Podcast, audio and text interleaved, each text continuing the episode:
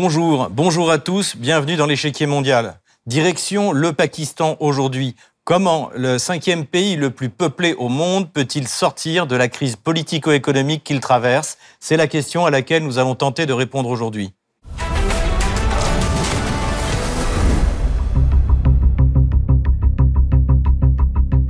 Le 13 mai 2023, la Cour suprême pakistanaise a déclaré que l'arrestation de l'ancien Premier ministre Imran Khan était illégale. Cette décision fait suite aux soulèvements qui ont surgi dans tout le pays ces dernières semaines. À cette instabilité politique s'ajoute une crise économique grave due à des raisons structurelles et accentuées par les inondations catastrophiques qui ont submergé le pays en 2022. Avec une population de 240 millions d'habitants et sa situation géographique, le Pakistan est un acteur incontournable de la région. La fin de l'occupation de l'Afghanistan par l'armée américaine et le développement des routes de la soie chinoise ont rebattu les cartes et Islamabad tente de trouver sa place comme puissance régionale tout en du Sud. En 2015, la Russie et le Pakistan ont convenu de construire un gazoduc de 1100 km destiné à transporter du gaz naturel importé par un terminal situé à Port Qasim, près de Karachi, jusqu'à Kassur, dans la province du Punjab. La capacité annuelle prévue du gazoduc pourrait atteindre 16 milliards de mètres cubes. Les investissements, estimés entre 1,5 milliard de dollars selon la Russie et jusqu'à 3,5 milliards de dollars selon le Pakistan, seront financés à 26% par Moscou et le reste par Islamabad. Le gazoduc doit entrer en fonction en 2024. Deux autres projets sont également dans les cartons. Le gazoduc Iran-Pakistan-Inde et le TAPI pour Turkménistan, Afghanistan, Pakistan, Inde. Mais le projet le plus impressionnant et le plus avancé est le corridor commercial sino-pakistanais. La Chine est un partenaire stratégique précieux pour le Pakistan. Elle s'est appuyée sur Islamabad face au rival indien. Pékin est de surcroît le premier fournisseur du Pakistan en biens et services avec 28% des importations en 2021, loin devant les États-Unis qui avec 5,3% ne se placent qu'en quatrième position derrière les Émirats arabes unis et l'Indonésie. Le Pakistan se trouve sur le chemin de ces nouvelles routes de commerce que la Chine veut mettre en place. Ainsi, en 2015, le corridor économique Chine-Pakistan a été lancé. Il consiste en la construction d'infrastructures de transport partout sur le territoire pakistanais autour d'un axe nord-sud. En plus de ces investissements, la Chine apporte un instrument clé pour le développement du Pakistan, sa monnaie.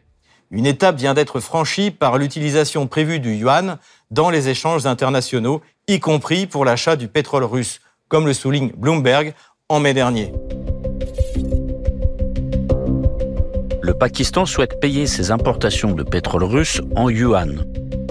Le Pakistan a commandé une seule livraison de pétrole russe, mais souhaite conclure un accord à long terme pour acheter le pétrole russe en devise chinoise, selon le ministre pakistanais de l'énergie. Le paiement de la première cargaison a été effectué en dollars américains, mais le Pakistan voudrait que les achats ultérieurs soient effectués en yuan, compte tenu du fait que le pays a conclu un accord de swap de devises avec la Chine, a déclaré Khurram Dasgir Khan, ministre de l'Énergie, lors d'une interview accordée à la fin de la semaine dernière.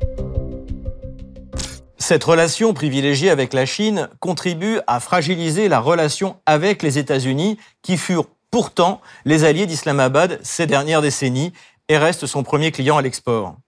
Les rapports avec Washington ont fortement évolué conséquemment au retrait de l'armée américaine d'Afghanistan en 2021. La relation était fondée à l'origine sur des questions de sécurité, car Washington comptait sur Islamabad pour obtenir des concessions de la part des talibans dont ils étaient proches. Depuis son élection, Joe Biden a évité tout contact avec Imran Khan ou son successeur, Shehbaz Sharif. En revanche, le président américain s'en est pris verbalement au Pakistan en octobre 2022 devant le comité de campagne démocrate à Los Angeles, comme le relate le Guardian. Pakistan convoque l'ambassadeur des États-Unis après la remarque de Joe Biden sur la nation la plus dangereuse. Le Pakistan a convoqué samedi l'ambassadeur des États-Unis pour lui demander des explications après que le président Joe Biden a qualifié le Pakistan de l'une des nations les plus dangereuses du monde et mis en doute les protocoles de sécurité concernant ses armes nucléaires. Joe Biden a fait cette remarque apparemment spontanée jeudi en fin de journée alors qu'il parlait de la politique étrangère des États-Unis dans le cadre d'une collecte de fonds privés du Parti démocrate en Californie.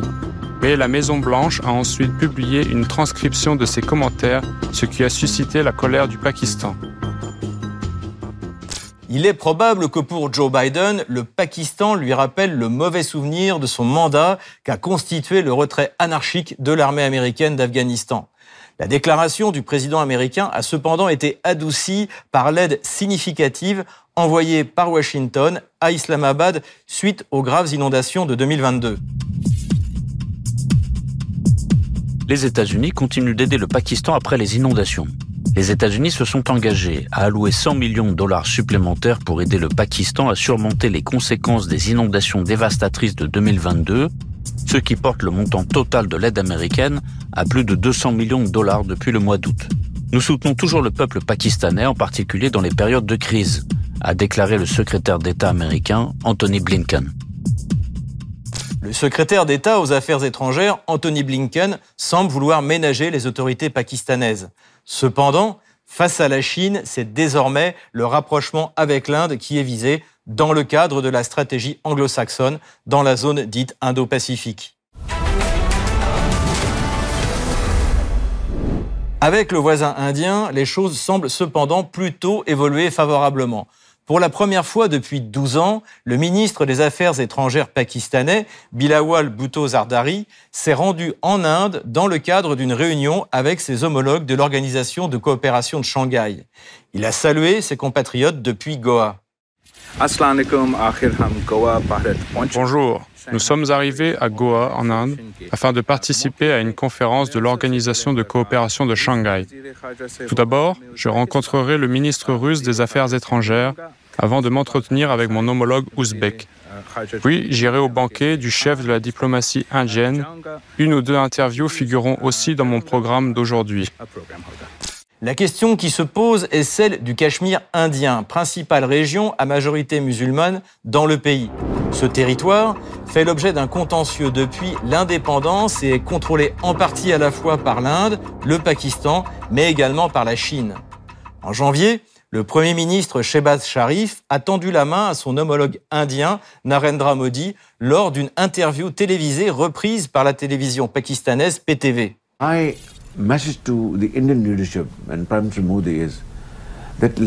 Mon message aux dirigeants indiens et au Premier ministre Modi est le suivant. Asseyons-nous à la table des négociations et discutons sérieusement et sincèrement pour résoudre les questions brûlantes comme le Cachemire, où une violation flagrante des droits de l'homme a lieu jour après jour. En préambule des discussions, Islamabad souhaite tout de même que New Delhi revienne sur la décision du 5 août 2019 qui a mis fin à l'autonomie constitutionnelle du Cachemire indien. Pour en parler de cette nouvelle donne géoéconomique, je reçois le général Alain Lamballe, directeur de recherche associé au CF2R. Bonjour général, bienvenue sur RT France. Bonjour. Commençons par la situation intérieure. Quels sont les acteurs en présence? Alors la situation au Pakistan est extrêmement complexe actuellement. Il y a des acteurs principaux, bien évidemment. Il y a d'abord naturellement le gouvernement, l'exécutif.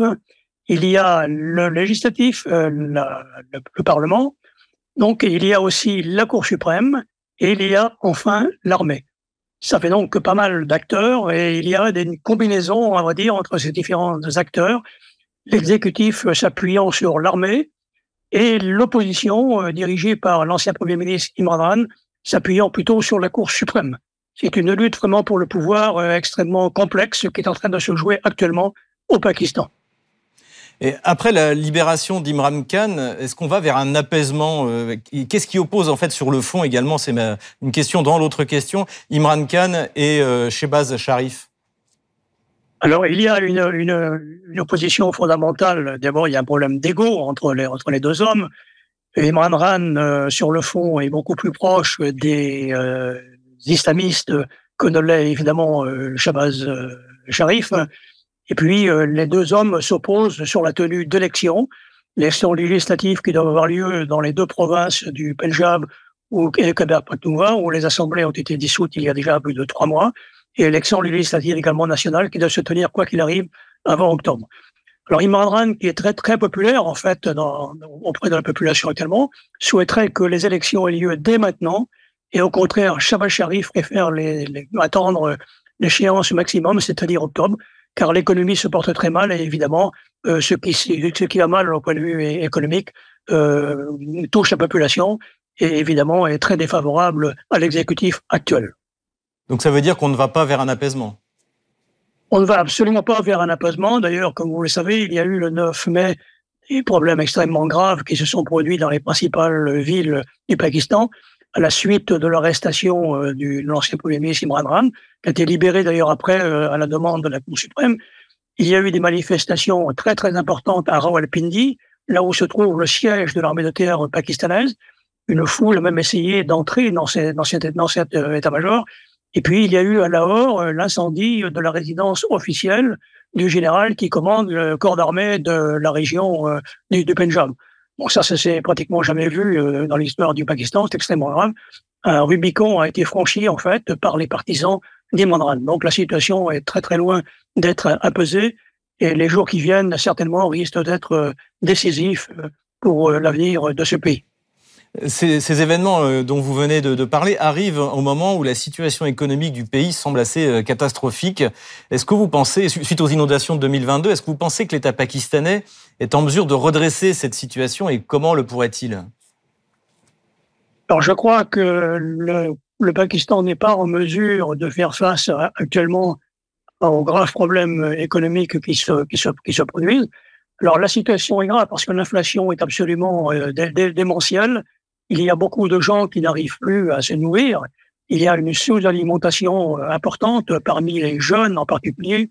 Beaucoup de jeunes enfants euh, souffrent d'être euh, mal nourris. Il y a un réel problème de finances également. Le Pakistan a beaucoup de mal à importer les produits qui lui sont nécessaires. Heureusement qu'il y a eu un accord avec la Russie qui permet au Pakistan d'avoir du pétrole et des hydrocarbures à, des coûts relativement modestes. Mais malgré tout, cette aide, évidemment, ne suffit pas. Il faut une aide internationale qui tarde à venir, car les investisseurs étrangers, évidemment, les prêteurs étrangers hésitent à prêter à un pays qui est quand même en très grande difficulté. Alors les aides pourraient venir, c'est ce que souhaite euh, le Pakistan de, des pays euh, musulmans euh, arabes, en particulier l'Arabie saoudite et les Émirats arabes unis. L'aide pourrait venir aussi de la Chine, mais ces aides tardent également à venir et elles sont de toute façon insuffisantes. Et puis enfin, il y a évidemment l'aide absolument fondamentale du Fonds monétaire international, qui lui aussi tarde à accorder les prêts qu'il avait pourtant promis à cause de la situation euh, catastrophique euh, sur le plan interne. Le FMI pose des conditions avant que d'attribuer euh, des, des, des, prêts. Notamment, il souhaite que le, Pakistan fasse preuve de rigueur budgétaire, n'accorde pas des subventions sur les carburants, par exemple. Et puis, il souhaite que l'assiette fiscale soit quand même élargie car pour le moment, il y a euh, des, manques à gagner pour le budget pakistanais. Les gros propriétaires euh, fonciers et agricoles, par exemple, ne paient pas d'impôts. C'est un problème majeur. Donc la situation euh, est assez catastrophique sur le plan politique, on l'a dit, et sur le plan économique aussi. Tout se conjugue. Il y a encore bien d'autres problèmes aussi dont on pourrait parler naturellement. C'est la montée du terrorisme, aussi bien sur le plan nationaliste, au Baloutchistan par exemple, que sur le plan des idéologies avec les talibans. Vous, venez de parler de la Chine. La Chine est devenue le partenaire commercial du Pakistan, son, premier euh, exportateur. Euh, elle investit dans le développement d'infrastructures, il y a ce corridor commercial. Est-ce que vous pouvez nous parler de cette relation bilatérale, de la manière dont elle évolue ces dernières années? Alors la relation entre le Pakistan et la Chine est absolument fondamentale pour le Pakistan. Il y a un grand projet qui s'appelle le corridor économique Chine-Pakistan, qui doit relier le Xinjiang chinois au Baloutchistan euh, pakistanais en traversant tout le Pakistan. Alors il y a des grands projets qui sont au point mort malheureusement car il y a également de la part de la Chine des craintes évidemment que la situation empire au Pakistan. Il y a des grands projets au point mort. Par exemple, on devait faire une ligne une voie ferrée modernisée entre euh, Peshawar et Karachi et ce grand projet tarde à se matérialiser. Il y a déjà, bien sûr, une voie ferrée qui existe, mais totalement, il est, comment dirais-je, inadapté au trafic moderne. Donc, ce grand projet est au point mort. Néanmoins, il y a des grands projets qui sont en cours et qui continuent, notamment la construction d'un très grand barrage hydroélectrique à Bacha Diamer.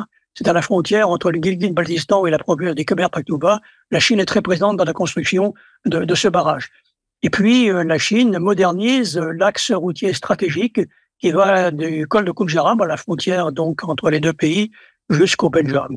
Une euh, route qui a été construite dans les années 1970-1980 il est utilisable pour le moment que pendant la période estivale et printanière, car l'hiver, il y a des enneignements qui empêchent euh, d'utiliser cette route. Mais les Chinois modernisent cette route en construisant notamment des tunnels qui permettront de s'affranchir des, des enneigements. Ça sera, comment dirais-je, un axe majeur, évidemment, pour développer euh, les relations, les échanges entre les deux pays. Mais ceci dit, la Chine rencontre des difficultés parce que indépendamment euh, des événements euh, internes actuels, les Chinois sont eux-mêmes victimes d'actes terroristes de la part des nationalistes de Balouch en particulier. Il y a eu des attentats à Gwadar, qui est vraiment un projet phare. C'est un port euh, géré actuellement par la Chine sur la côte de Makran au Balochistan. Donc des attentats anti-chinois à Gwadar, des attentats anti-chinois également à Karachi, également dans le Gilgit-Baltistan. Donc c'était extrêmement préoccupant naturellement il y a un mécontentement incontestablement à l'égard des Chinois de la part des Pakistanais. Sur le plan local, par exemple, à Gwadar, les pêcheurs se plaignent que des flottes euh, de pêche euh, chinoises modernes euh, au large de la côte de, des Makran dépouillent enfin, les, ressources halieutiques. Donc il y a un mécontentement général, pas général, mais un mécontentement quand même qui existe au Pakistan à l'égard des, des Chinois. Comment cette relation pèse, donc cette relation avec la Chine, euh, avec Washington, surtout après le, départ pour le moins piteux d'Afghanistan en 2021 alors bien sûr, euh, les relations excellentes entre le Pakistan et la Chine pèsent sur les relations entre les relations entre le Pakistan et les États-Unis. Il faut bien comprendre que pour les États-Unis, le Pakistan est beaucoup moins important qu'avant. Avant, le Pakistan jouait de sa position euh, géographique importante c'était important pour les États-Unis de faire transiter leur matériel, leurs équipements vers l'Afghanistan lorsqu'ils étaient présents là-bas, lorsqu'ils avaient des forces militaires là-bas. Aujourd'hui, c'est beaucoup moins vrai. Euh, ceci dit, le, les États-Unis sont toujours intéressés par le Pakistan, bien entendu, même s'ils accordent la priorité naturellement à, l'Inde. Le Pakistan est un point d'observation pour les Américains pour savoir exactement ce que, ce, que font, les, ce que font les, les Chinois. Du point de vue régional, le, Pakistan est sur la route de plusieurs projets euh, de transport. Vous en avez parlé, de transport gazier avec euh, il y a Gazprom, l'Iran, le fameux projet euh, TAPI. Quelle, sont la, quelle est la viabilité de ces projets, leurs perspectives réelles Alors le projet Gazprom consiste à construire un gazoduc entre Karachi et le nord du Pakistan. Il a des chances de se réaliser, mais là aussi, il y a toujours des problèmes sécuritaires qui se posent évidemment. Quant au fameux euh, euh, oléoduc qu'on appelle TAPI, euh, du nom des, pays traversés par ce futur euh, oléoduc, Turkménistan, Afghanistan, Pakistan, Inde, ce projet n'est absolument pas réalisable dans, dans l'immédiat pour des raisons diverses, pour des raisons sécuritaires essentiellement, la situation en Afghanistan est ce que ça euh, dramatique sur le plan humanitaire, dramatique sur le plan sécuritaire. Et au Pakistan, on vient d'en parler, la situation est très compliquée. Donc le projet TAPI a très très peu de chances de, se réaliser. Euh, quant aux échanges avec l'Iran, il y a des échanges sur le plan énergétique aussi. Il y a surtout une vente d'électricité vers Gwadar, car Gwadar, un port en développement donc avec la Chine, a besoin d'électricité et c'est l'Iran euh, qui, qui, qui, le fournit. Euh, autre problème majeur également entre le Pakistan et, l'Iran qui empêcherait la réalisation du tapis dont je parlais tout à l'heure, c'est que les talibans, euh, comme les régimes afghans euh, précédents, ne reconnaissent absolument pas la ligne du Rang comme frontière définitive entre les deux pays. La ligne du Rang sépare depuis 1893, donc l'époque coloniale, artificiellement, des communautés pashtunes qui vivent maintenant de part et d'autre de la frontière. Une frontière qui a été d'ailleurs clôturée récemment par les Pakistanais. Donc les relations entre le Pakistan et l'Afghanistan sont très mauvaises pour ces références-là.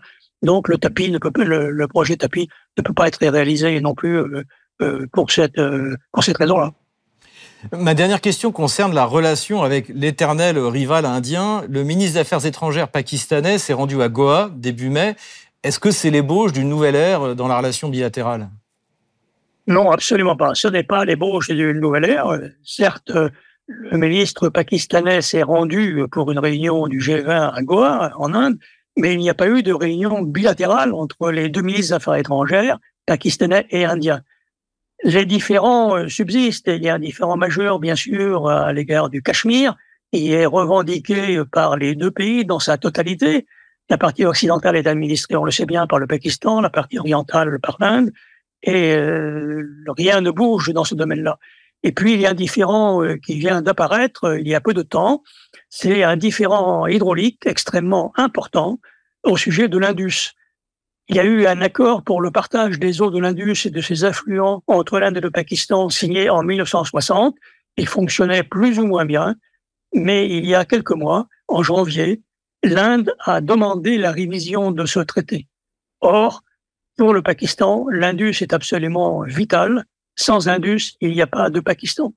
Donc l'Inde, pays amont, a la possibilité euh, de réduire les flux d'eau qui se dirigent vers le Pakistan. C'est un enjeu majeur, c'est un différent euh, nouveau euh, qui apparaît, qui s'ajoute à celui du Cachemire que je soulignais tout à l'heure. Donc vous voyez, les relations ne sont pas prêtes de s'améliorer entre les deux pays, malheureusement. Merci Alain Lambal. Je vous en prie. Je rappelle que vous êtes euh, général à la retraite et ancien attaché de défense au Pakistan, directeur de recherche associé au CF2R et chercheur à Asie 21. Comme d'habitude, on termine notre émission avec vos questions que vous nous posez sur les réseaux sociaux, Telegram ou Odyssée, avec le hashtag Ichiquier Mondial RT France. Une question envoyée par Dominique.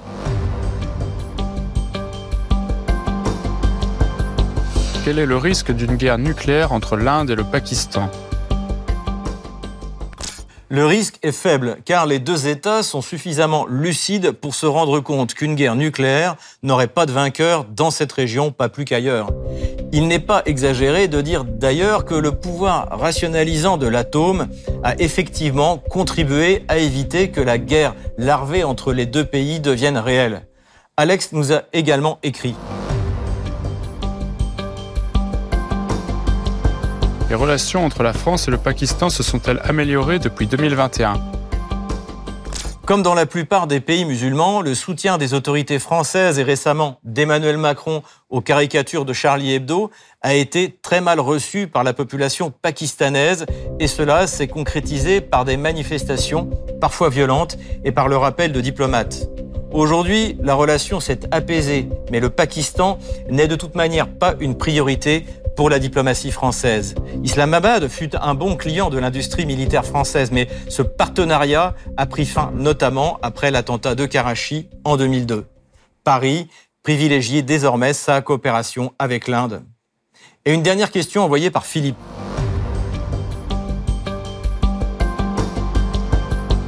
Où en est la relation avec l'Arabie saoudite?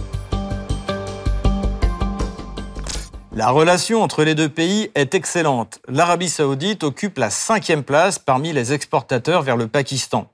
Ajoutons que le Premier ministre actuel, Shebaz Sharif, a vécu plusieurs années en Arabie saoudite où il entretient des liens étroits. Merci beaucoup de nous avoir suivis. Rendez-vous la semaine prochaine pour un nouveau numéro de l'échiquier mondial. À bientôt sur RT en français.